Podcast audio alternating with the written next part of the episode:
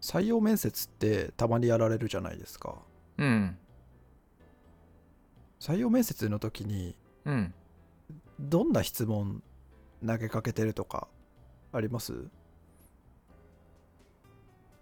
えー、っとすいません急に振っちゃいましたどんな質問これなんでかっていうとうん僕らの環境だと、うんまあ、デザイナーの採用面接ってうんこう基本分かれてやっているじゃないですか僕と荒川さんってお分かれてってどういうことあ荒川さんの担当しているプロダクトをねあ配あ、属プロダクトで、そうだね。あプロダクトでそうですそうです分かれて、そうだね。採用面接してるね。あそううんですそうですそうです、ありがとうございます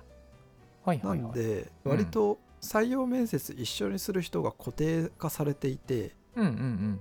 なんか自分の採用面接のうん。うん。幅みたいなものを広げたいなと思ってそうん うん。聞いてみましたはいはいはいはい。自分の採用面 接の幅を広げすごい。いい方をうん見極めるためにって見極めるっておかしいですねおこがましいですね。うんうんうんうん変なマッチングを防ぐためにうんうんうんなんかもっとうまくできないかなっていううんうんうんうんうんうん。ので聞いてみましたなるほどね。うーんと、えっ、と、俺が聞いてる質問じゃないけど、あの、おいや、会社によっていいろいろ違うかなと思うんだけど、はいはいその、こういう質問をして、こういう評価をしますよっていう、その評価指標みたいなのを設定している会社もあったりするよね。うんうんうんうん、すこの人はすごいロジカルでとか、はいはいはいうん、でこの回答に対してこう答えられたとかうんうんですごい情熱的が情熱があるとかなんかそういうなんか、あの聞く項目みたいなのをなんかひ人が違っててもあのプロダクトをまたいでも同じにすることでもう一定のあの評価軸ができるからフラットにはいはいはい誰が面接してもフラットに判断がしやすいみたいな風にしてる会社さんも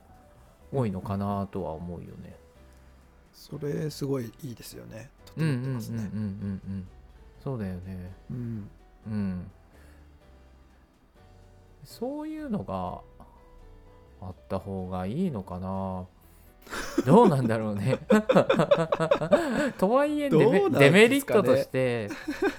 でやっぱりそこに縛られちゃうと結構その深掘りがしづらくなるしはいはいやっぱりねなんていうかこうもちろんそのし質問者の面接する人の塩梅かもし塩梅にかもしれないけどやっぱりねなんかこう人となりを知るためにはなんかもう少しこう臨機応変にさはいはいあのキャッチボールをする必要があるわけじゃないですか。いやわかりますうん、おだけどいい球投げるなお前みたいなさそいのやいや、そちらこそみたいな。 いや、そのやりとりがやっぱ重要なわけ じゃわん。かりますわかりますこのグルーヴ感というか そうそうそうそおう。えやおえやええやみたいな感触が結構大僕も大事だなって思う話ですよそうそうそうそう。で、それをさ、まあ、あの、阻害し、阻害しないように、そういう、あの、なんだろう、評評価指標となる質問をさ、使えるんだったらいいけどさ、まあ、そうなってくると、やっぱ結構難しいよね。難しいですね、まあ、観点はあっていいなと思っていて、うん。どんういう観点を見てそれぞれどうなのかみたいなうん。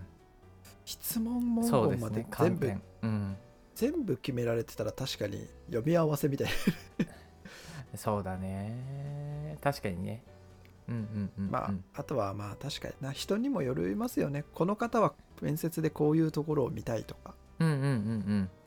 うんこの人はもうちょっとなんかスキル面見たいからそういう質問しようかなとかで、確かに変えてるなうんうんうんうんうんそうだねやっぱり事前にあのいただいてる書類とかポートフォリオとかでなんとなくのスキルだったりご経験みたいなのは結構分かったりするからは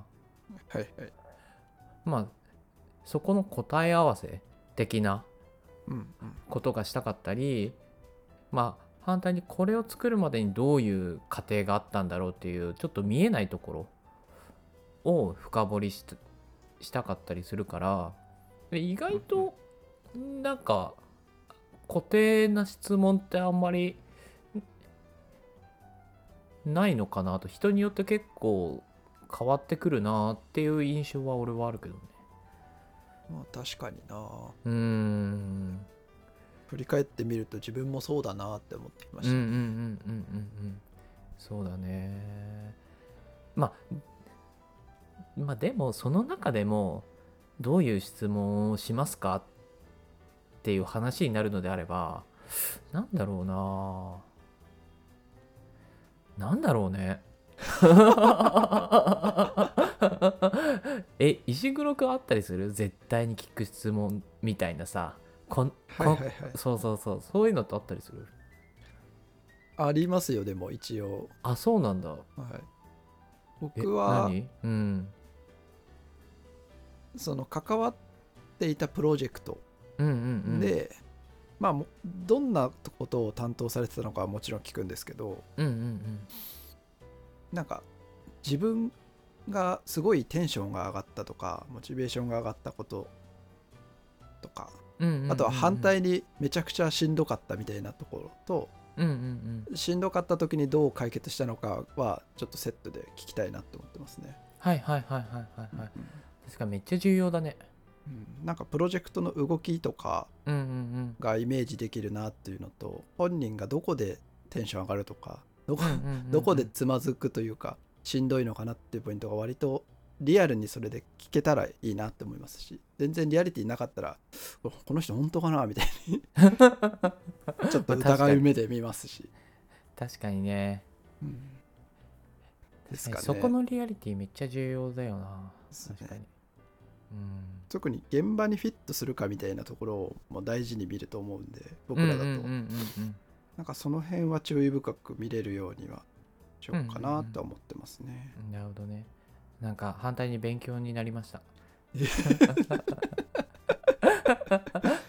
あの俺も一個ありました。お、何ですかうーんとあのうちに入る入らないかかわらずどういうデザイナーになりたいですかっていうのは聞くね。あーはいはいはい。うん、なるほうど。ん、そこは聞くね。ででやっぱりそれをこうあの実際に入っても入っていただいてもあの応援していきたいなとも思うしうんうんでむしろそこになりたいけどあのもしかしたらうちだと難しいのであればやっぱりちょっととミスマッチなのかなとは思うし。うんうんうーんいいですね、その質問。うーんめちゃくちゃ用意、そううんすごいいい方でも、なんかそこが、うんそうなりたいがうちの会社だと厳しいなみたいな時にミスマッチ起こりそうですもんね。そうだねうーんうんなんか一応俺の中の考えだとやっぱ適材適所かなと思っていてはいはい。やっぱいろんな人材がいていろんな場所でこう輝く才能を持ってるんだろうなと思ってるわけはいはいうんだからもうこのひこの人はうちで輝けるかなみたいなところでやっぱりうんうんうん見てだからなんかうーんまあ本当にマッチしてるかマッチしてないかっていう観点ですね最後打足でしたねちょっとまあまああのやっぱりデザイナーどういうデザイナーになりたいですかっていうのは聞きますねはいはい。うんいやーまあでも、総じて難しいですね、面接とかは。うん難しいですねう。んする方もされる側もうんうんうんうんでもね